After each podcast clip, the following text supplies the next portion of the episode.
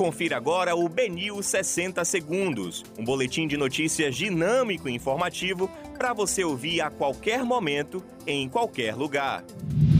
Olá, uma excelente tarde a todos. Hoje é quarta-feira, dia 24 de março de 2021. Eu sou Rafael Albuquerque e começa agora o BNews 60 Segundos. Léo Prates fala em dar boas notícias ao comércio quando taxa de ocupação de UTI chegar a 80%. Bancada do PT no Senado pede ao TCU rejeição de contas de Bolsonaro. Ministro da Cidadania diz que governo estuda mudanças no Bolsa Família. Jax Wagner recebe primeira dose da Coronavac em Salvador.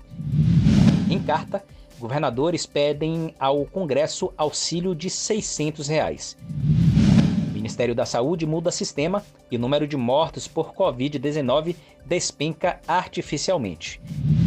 Esses são os destaques da segunda edição do BNews 60 Segundos. Para mais informações, acesse bnews.com.br.